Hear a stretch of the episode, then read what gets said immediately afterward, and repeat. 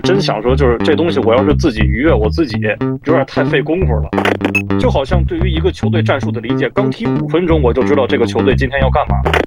对，就是看似很容易，就很简单。作为一个球迷，大家觉得解说员不就有嘴就行吗？要说资料的详细，一定是英超这边做的是首屈一指的。对，那是场夜里三点的比赛，我九点就到公司了。我就后来我在想，我是不是有点什么毛病？我这行说说来话长，我这行说来话长。话短说。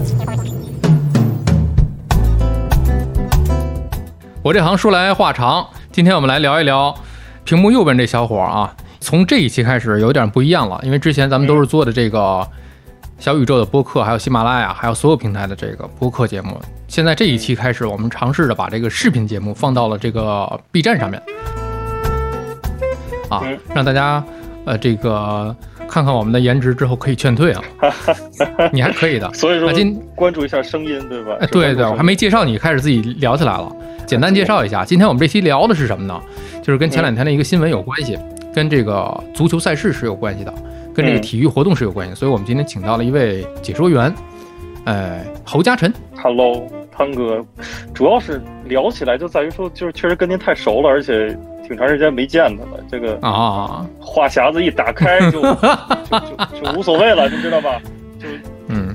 提前进入到了一个，就我觉得之前我计划的是跟你聊的这期，可能还会稍晚一点，呃，因为等你我我原来设想的是等你回到北京之后，是吧？见面聊，在线下一边这个喝点东西一边聊，这种状态会会更好。但是呢，这个时不我待啊，这个亚洲杯就就不干了这个事儿，是吧？对对。然后还有这个其他的一些个体育赛事啊活动都已经取消了，而且之前这个国内已经建了好多的这个场馆了。是吧？现在也都不用了，嗯，所以在就咱知道的而言呢，你看看这个，而且马上这个欧冠决赛就开始了，嗯，然后之前欧冠一直，你现在所处这个位置是哪？呃，上海的一个小的，就是我们这边大演播室嘛，但同时有一些这个小的录音间是可以直接这种，呃，不出像的比赛，不出像的比赛，录音间就对，通过直接通过录音间就出去，嗯，就可以了。所以我是在这样的一个地方。也是现在成为了自己的一个宿舍，因为这个政策的要求是吧？不能出这疫情，大家都了解。因为前几轮，因为你是为了前几轮的比赛来到这儿，来到这个单位啊，然后就再也出不去了。嗯，暂时是还是需要等当地的一些政策吧。但是确实现在情况是在好转，所以应该快出去了，应该快出去了。嗯，回到北京之后呢，咱们再来一期线下的。哎。没有任何问题，哎呦，特别是吧？特别想。但这个直播，这个这个视频里面有一点啊，就是那个有的饮料它是不能出镜的，你明白吗？就是有些饮料它是不允许出镜的。那我那我这么喝一口再回来不完了吗？就 就是这样，哎，这样可以，这样应该是可以的，这样应该是可以的。对，这个言归正传啊。侯嘉晨，刚才大家可能已经忘了，今天聊的职业是什么？是解说员，足球解说员。具体的上来讲啊，他不是这个射箭的运动的解说员，也不是柔道项目的解说员，啊，更不是跳水运动解说员。当然了，足球里面也有跳水这么一项。嗯，有。这在说说假摔的这个里面，哎，对，这得练。所以说，我们更想知道，就是侯嘉晨从这个解说的这一行来讲，他是什么时候开始作为解说的？因为看样子好像现在，嗯。将近六十多岁也不显老，是吧？一位资深的解说员，是什么时候开始解说的呢？是五十岁的时候？因为准确来说的话，我现在是年过半半百，年过半半百，年过半半四分之一。对，四分之一嘛，半半百。然后准确来说，做解说的时间是二零一九年吧，应该是一九年的十月一号是来到解说员的一个部门。嗯，但是还没有正式上比赛。正式上比赛其实是在一月份了，因为得有一段时间的入门嘛。嗯，是这样的一个时间。然后当时是给了第一场比赛，其实就还还挺还挺害怕的，因为当时第一场就让我出镜。哦。就本来以为是不露脸的比赛，因为不露脸比赛其实就没有太多的心理上的一种负担吧，就有点像那个广播的配音啊，或者是音配像啊。对对对，就自己心理上可能会觉得啊，这场比赛就还好，放松一点。对，但是呃，露脸的比赛大家都知道，在于比赛之前、赛中、赛后的演播室环节，你需要去说一些赛前的东西，而且是只有一个人嘛，等于说自己一个人在白话，solo 就很。对自己 solo，所以说自己心里非常的没底，而且看那镜头之后的那种紧张，那种所谓的镜头的恐惧，你比那个运动员还紧张。啊，确实，我比我比他肯定比他要紧张啊！他们踢了多少比赛了？你比场上这个二十二个人都紧张。嗯，那倒是，那确实是。所以就是就是印象也是很深刻吧？就从那会儿开始，逐渐的，就是版权内的赛事吧，一一场一场的再去积累的经验。所以说，时间应该是呃一九年一九年的一月，应该是一九哎，差不多吧，一九年冬天。嗯嗯，这已经是三年三年多三年半了，将近。嗯，对对对。可以讲是一个新生代了，呃，这这很新，确实很新，很新是吧？经验方面差一些。你为什么就是从事足球解说这一行？是因为喜欢，还是被逼无奈，走走投无路啊？被人胁迫着啊？如果是被胁迫走上了解说这一行，请你眨眨眼。哦，一直在眨，喜欢，喜欢足球，喜欢体育，主要还是在基于说对于这个项目的一种对主要。啊，主要对于这个项目吧，对于足球这个项目的喜爱，同时呢，就是在看比赛、足球比赛的时候，其实就觉得，哎，好像解说员这个事儿还挺、还挺、挺好玩的。因为当时也是在只是上学阶段嘛，没有太深的一个了解。嗯。然后后来逐渐的了解到之后，哦，有个有个专业叫播音主持，啊，有有一帮人是专门学怎么去说话、怎么去表达，就觉得，哎，好像是一个方式。所以后面我再去想的话。其实可以理解为我通过学习播音主持来达到想去做解说的，就这样的一个目的啊，所以就算是小的心路历程吧。嗯嗯，对，小心路历程吧。因为当时并没有想说我一定要做要怎么样。嗯，那个我这行说来话长，这个节目经常说会 call back 啊，因为你的这个前一期啊，圆圆这个透露了一些消息啊，就说这个嘉晨从大学开始就特别喜欢踢足球啊。这都说啊，这都你看，但是我没有在节目里面说，但是在今天的节目里面不能播的，咱过滤掉了，是吧？嗯，从大学，我觉得现在能从大学踢足球来讲，我我的足球运动生涯、游戏生涯是结束在高考之前，就是因为当时你想高考都是以安全为主，就不要不要严重的磕了碰了之后，是吧？嗯，就是就告别了一些所有的体育项目，就安心的去复习功课就完了。反正那后来不又捡起来了吗？就是对，但是没没没捡起来这个运动本身啊，捡起来这线上的了，不是？羽毛球什么的，羽毛球是可以，它这个伤害性比较小之类的啊。跑步是维持一个正常的身体代谢嘛？嗯，那运动咱还不能断嘛，对吧？其实还是这种集体的这种运动还是不错的。比方说最近特别流行这个飞盘，是吧？啊，这个腰旗橄榄球，你玩了吗？我初中就玩过。如果说飞盘跟那腰旗橄榄球，就是我初中的时候，当时学校在那会儿都在去抢一个什么特色之类的东西。嗯嗯。有我我有这么个特色，那么个特色，就觉得好像这个学校就就厉害一些。对对对，是的。我算是有幸吧，赶上了一波飞盘、橄榄球都是有参与，所以现在给我一小会儿的时间，应该就能捡起来。真棒！我最初的中学特色，你知道是什么吗？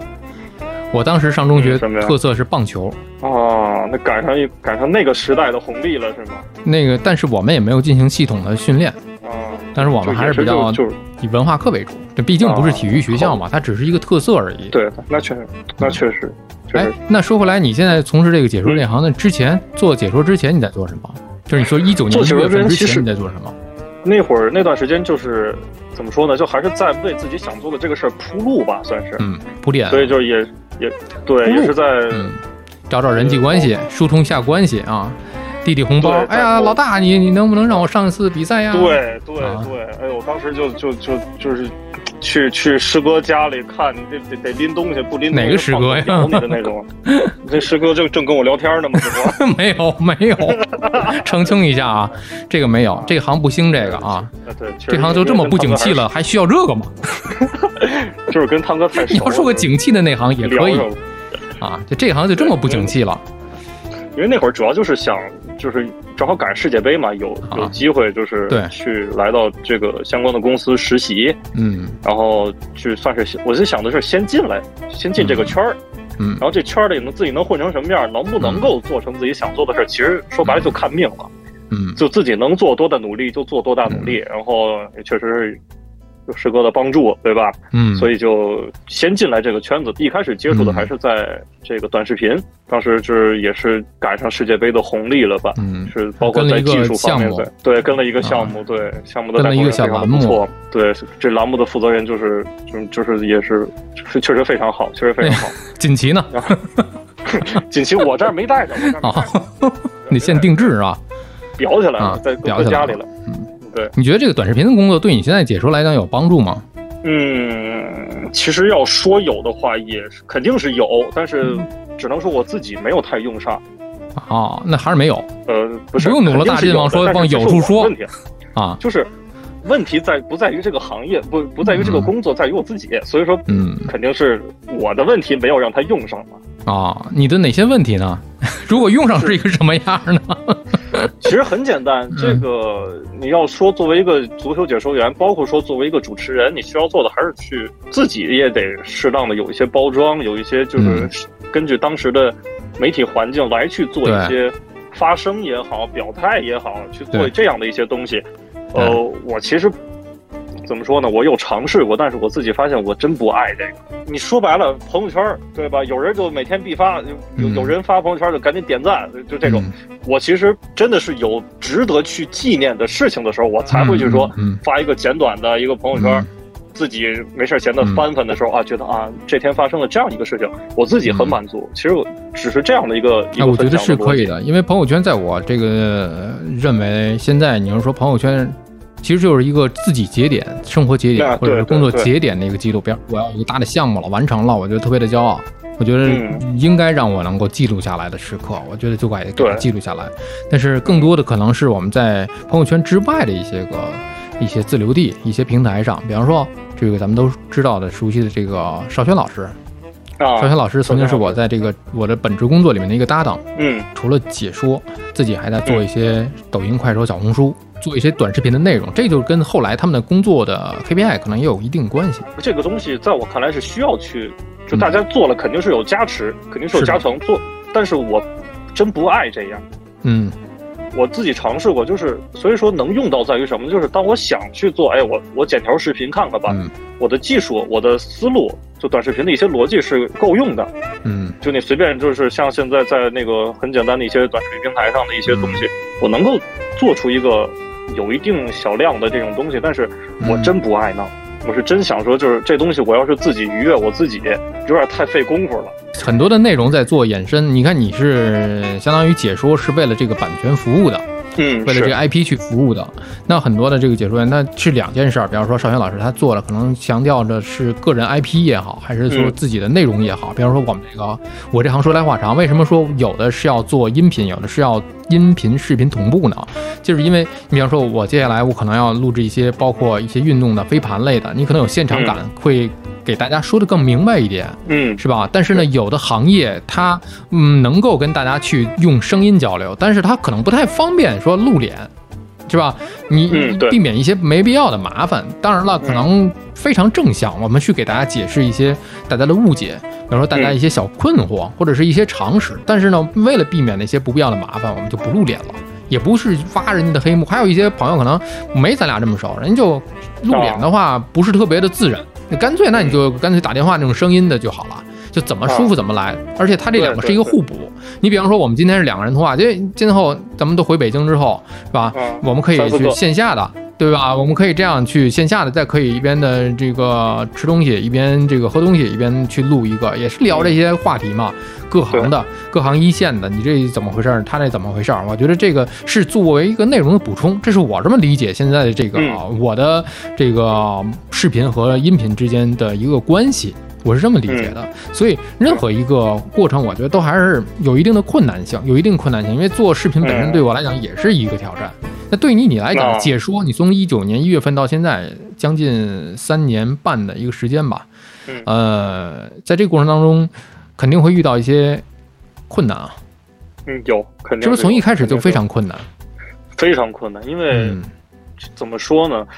呃，它这个东西吧，必须需要一个人盯着你、带你，盯着的带你，就是你要下来之后，手把手教你。对，从开始到放弃，啊，对对，不放弃，对对对。就假如说我向汤哥请教问题，他最起码得知道我这个作品表述出来是什么样，包括是不管音频还是视频，你得看完我这个东西之后，你知道啊，是这么回事儿，一二三哪有问题？但其实作为一个左右解说的话，在大家都有很强的这个工作压力的情况之下，很难说盯一个小孩儿，你这一场下来什么问题，只能说是在一些。呃，我主动的讨教的情况之下，我自己感觉，哎，是不是这儿可能有点问题啊？确实是，那我怎么改？但其实，在我的感觉之外，在可能一些老师没有。顾及到的地方还存在的一些问题，所以说一开始的时候，更多的是在简单的一些帮助之下，我逐渐的形成了一条，只能说算是一条路，慢慢慢慢在蒙眼狂奔。呃，很难说我的表达、我的解说就一定是什么样了，其实就是能听出来啊，是，但是不好。这是我之前对我能力的一个总结，就是就是像刚才所举的例子嘛，有一些东西，自你对自己的一个总结判断。嗯，对对，在你再看看留言，你就知道了，就更客观了。看看评论弹幕啊！留言这个这个事儿吧，我还没有太大的经历。我经常会收到一些微信，说：“哎，你师弟这这个给人报错了，你师弟那个有点有点瑕疵了啊，这都无所谓。”那会儿那那会儿确实总比上错字幕那个强。前两天的那个梗，咱也不知道那个事儿是谁干的啊。这个这个行业里面确实有很多的这个梗。嗯，确实是因为这个行业因为一些成绩方面的原因吧，受到了广大国人的关注。是茶余饭后的谈资，是对吧？就是也是好事儿，也是坏事儿。是呃，为什么要提到你开始的那个困难呢？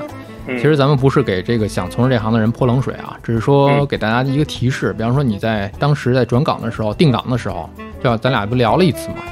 啊，对，聊了。我就我就给你提了几个问题：一是你这一行的基础你有没有？啊，你现在你通过这几年你要积累一些基础。比方说啊，当时咱们谈论的你是北京人。北京的孩子，你对又是天津的孩子，就是天津北京的混血的孩子，那你对当时这些天津球队和北京球队，国安、泰达当时的这个权健就就了如指掌，可以讲是非常熟悉。那我当时问你，重庆力帆队的第三替补门将是谁呀？啊，是对。其实到今天为止，这个问题好像已已经是不重要了，因为这个队退出了啊，是吧？但是呢，你得知道一些其他的队，一些替补队员、替补打法。比方说之前那些球队四幺四幺的打法，它是针对什么样的一个对手？那他在换阵的时候，他经常备选的几个阵容，包括他的左边后卫，他的这个中腰是谁？他的替补中腰没有这个腰之后，他怎么打？这些个变换的这个手法呀，它不仅仅是一个队，它可能甚至是一场一个联赛一套联赛。你比方说，你你经常解说的现在是什么？是英超，呃呃，我们现在版权内的话是英超和西甲两大联赛，然后主要是以西甲为主吧，然后英超也会有一些涉及。嗯，那就是说你的这个现在这是几套几套联赛，所以这个系统你到理顺了，所以这个本身来讲，在其实都是解说，呃，画面之外的一些功课了，就是说工作之外的一些功课了，所以这个我觉得还是比较困难的。嗯，确实是因为这个问题吧，包括现在，您要是再问我的话，我依然没没有办法给一个特别。因为这个球队也没了，是因为这个。呃，这是一个非常客观的一个 好好的理由啊。只是举例嘛，但是这个问题就在于说，这个东西是准备不完的，准备不完，一定是准备不完，它一定是要有更新包去更新的。对这个，所以说你很难去准备。然后如果说要回答的话，只能说在于说现在的带我的这个老师，他给我说一个说法，就是。呃，所谓的解说员为什么需要？为什么有更多的相关的教练和球员来去加入到这个行业？嗯，因为他们比普通人懂得不是一点儿，就是更懂这个行业里面的一些个东西。对他们会更切实的去懂，包括说最简单的一个道理，他们本身就是运动员，就是教练员，就是干这个的，他们的一些天分上的东西是普通人无法企及的。嗯，就好像对于一个球队战术的理解，刚踢五分钟我就知道这个球队今天要干嘛，就是用他们的一些天分上的东西，一些从小到大就接触的东西。因为解说大家也知道是有两个角色嘛，一个主持人，一个解说员。主持人需要做的其实不需要特别就完全的，我必须懂今天。齐达内的打法一定和之前有什么区别？他的跑位一定什么三角站位、什么菱形站位，你不需要有说的这么清晰。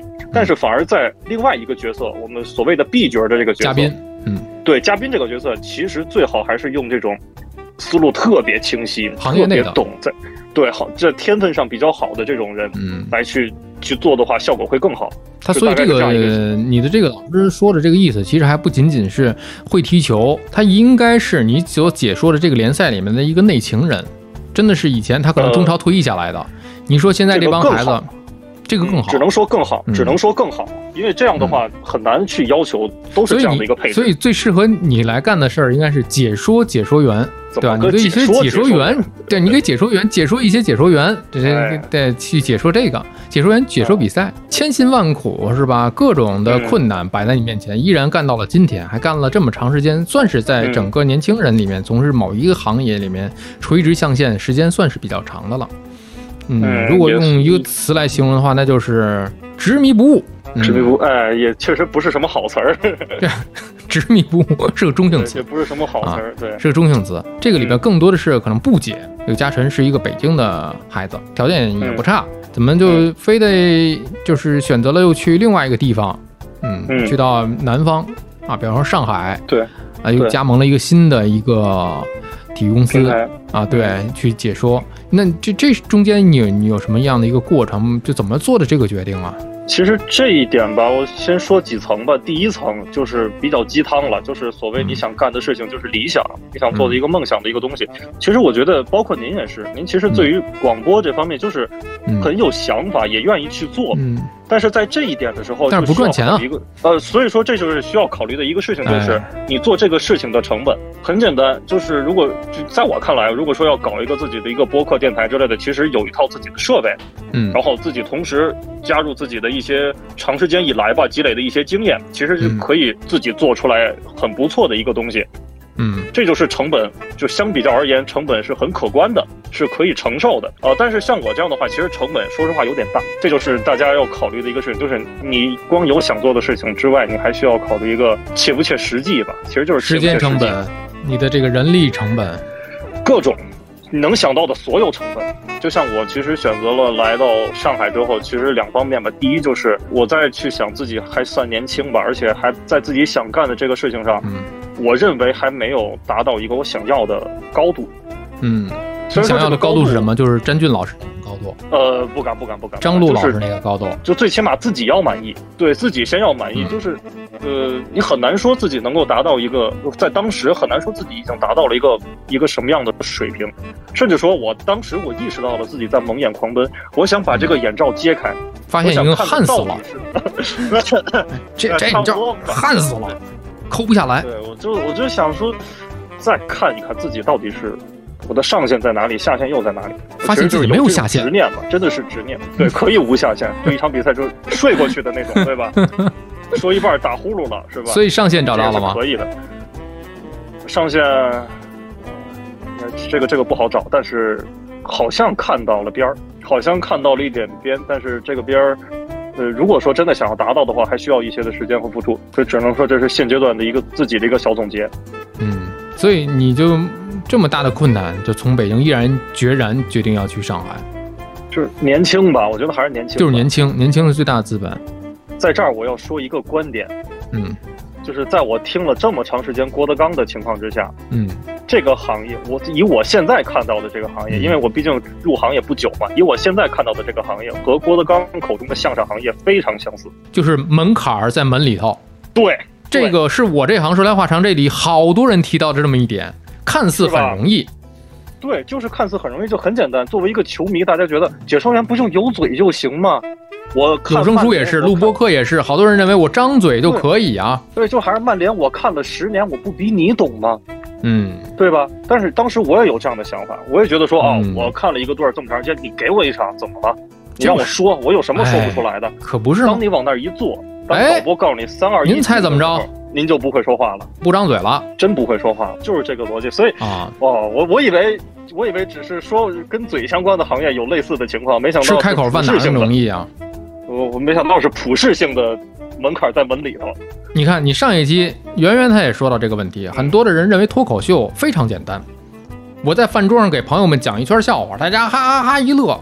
哎，我好像是擅长脱口秀，但是你到脱口秀舞台上，别说线上了，你就光线下的这个开放麦，你去那儿时候你找不着感觉，因为它很多的节奏啊、控场啊、紧张啊、结构啊，所所有这些东西加在一起，你如果在在台上的话呢，你还有舞美灯光各种道具对着你打光，台底下的观众的一个反应，可能大家都绷着脸没笑的时候，你这个梗本来在饭桌上特别爆，叫炸了的一个梗，但是你到这个台上一看，底下人没反应，那你就慌死了。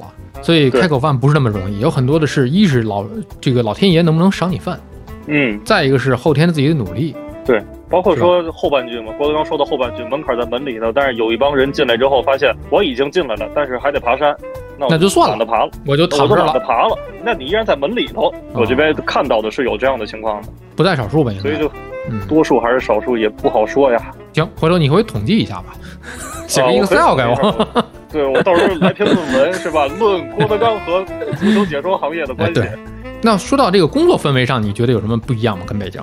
呃，工作氛围的话，我只能说之前我所在的公司比较的古板，但是现在来说的话，因为我我们在上海的这个团体其实很年轻，其实非常年轻。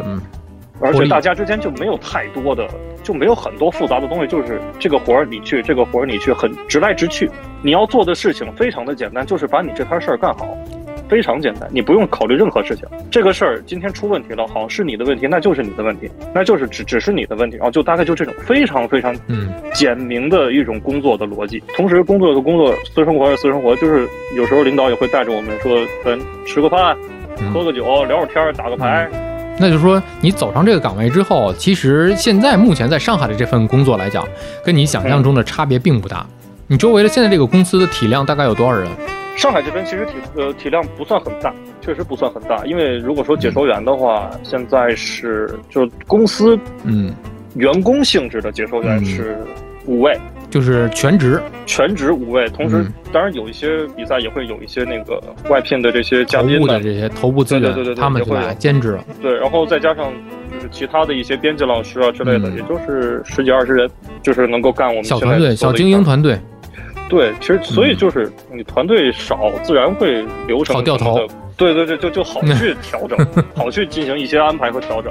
其实人并不多，您那你现在放眼来看，整个你们这个解说圈子。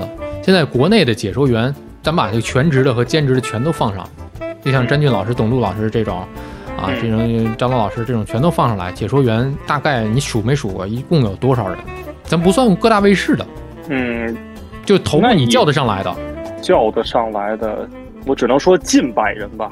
近百人，近百人，只能说近百人。嗯，近百人的话，相对这个体育赛事而言，它是够用的。肯定够用，但是对于整个的行业来讲，其实这是一个小众行业。呃，可以这么理解，可以这么理解。因为你说白了，我比赛是有数的。嗯，对，一个联赛，英超、西甲这样的是三十八轮，德甲三十四轮，一轮十场比赛，有数的一个赛季就是这么些比赛。我不管你这些球队是什么，但是比赛的数是定死的。那好，我一家拿了这么些比赛，我养一百号解说员有用吗？没用。它其实已经达到了一个。我也不知道是不是饱和的一个状态，就是再养更多的解说员，前面的还没有退下去，我们这一波也也还没上去的时候，你说再来一帮刚毕业的孩子们，或者再怎么样的话，嗯，它会形成一些内卷的情况，嗯，所以说它就从这一点其实就能看出来，这个行业的人好像够用。那你平时在解说这一场比赛的时候，一般来讲是一个人两个人？嗯，现最近两个人的多了，因为毕竟在演播室了嘛。毕竟大家都没走，都走不了。呃，对对对，现在最近两个人的多了。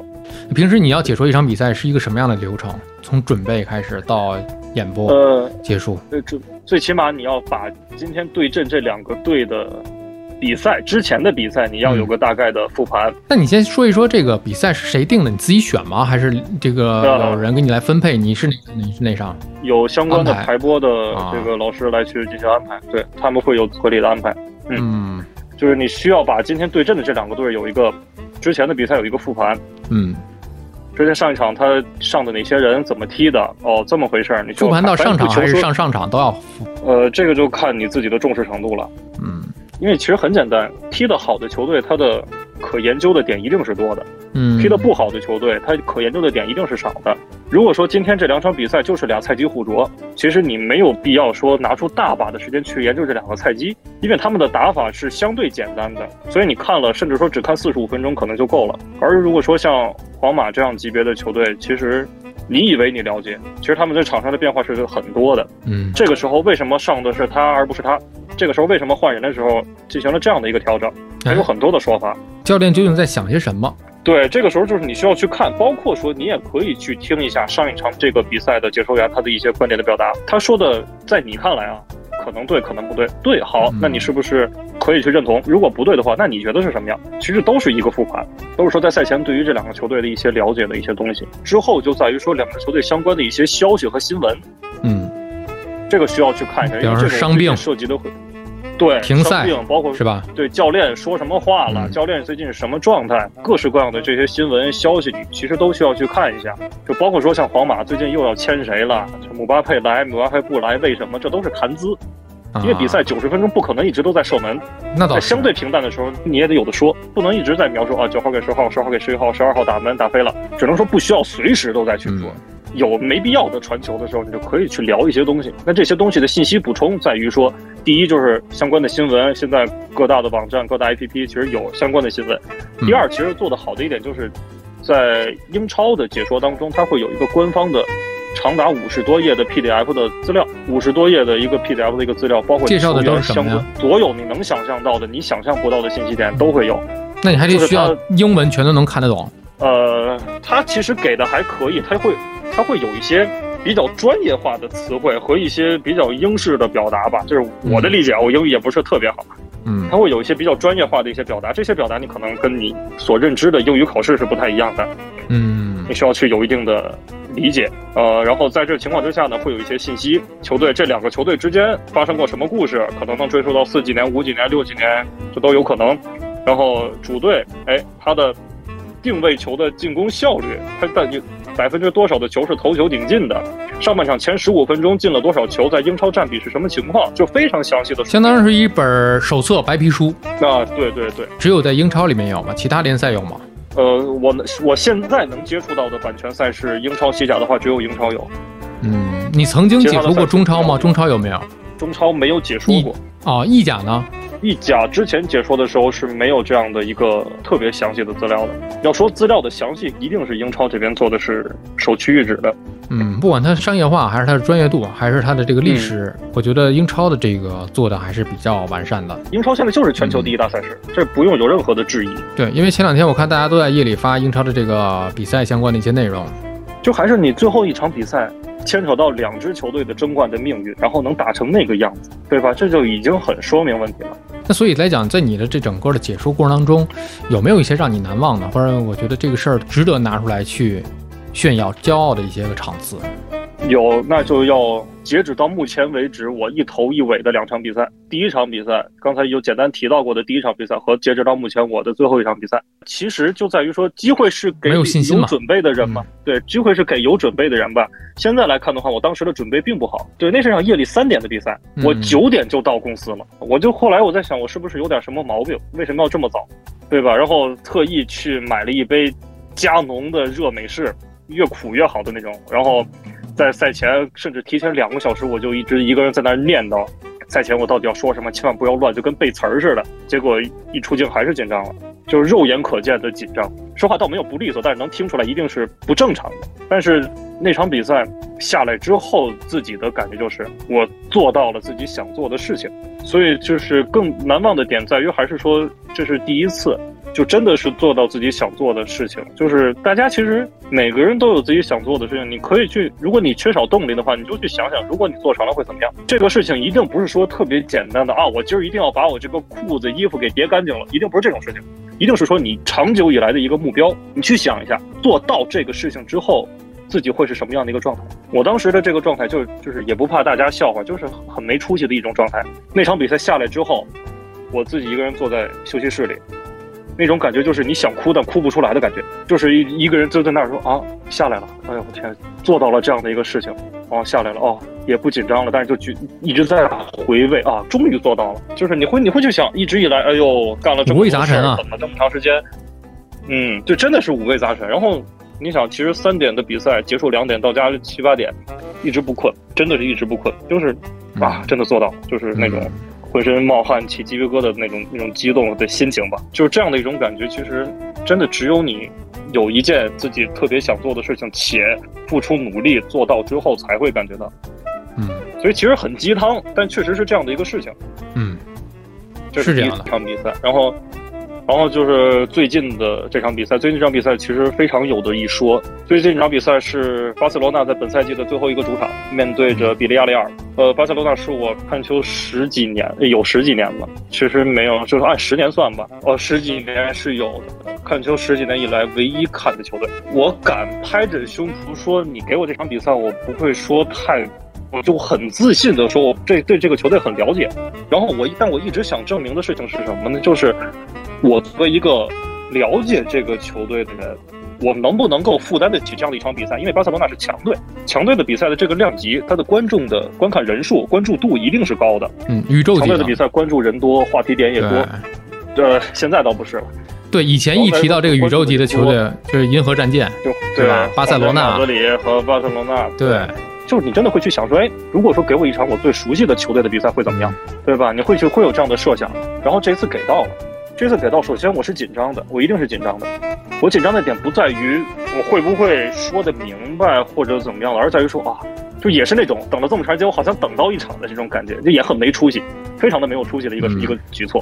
就是我赛前我在写相关的东西的时候，我我习惯手抄，我不喜欢打印。我在写相关东西的时候，手是抖的。嗯，我印象特别深，我手是抖的。嗯，我在刻意的说让这个字能不能写的规整一点，但是手是抖的。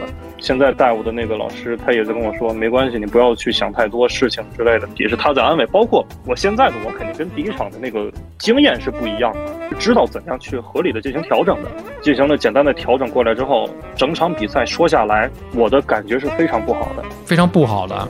非常不好的，对，不好在哪？呃，不好，因为我先说我当时的认知啊，第一，比赛并不好看，比赛非常难看，大家看比分也知道，零比二的一个比分，巴塞罗那输掉了，就全场比赛我在进前主力的情况之下打不出任何的东西，这是比赛的难看的点。第二，就是我认为我紧张了，我真的认为我紧张了，我在想，哎呦，我是不是说话的时候语无伦次了？是不是？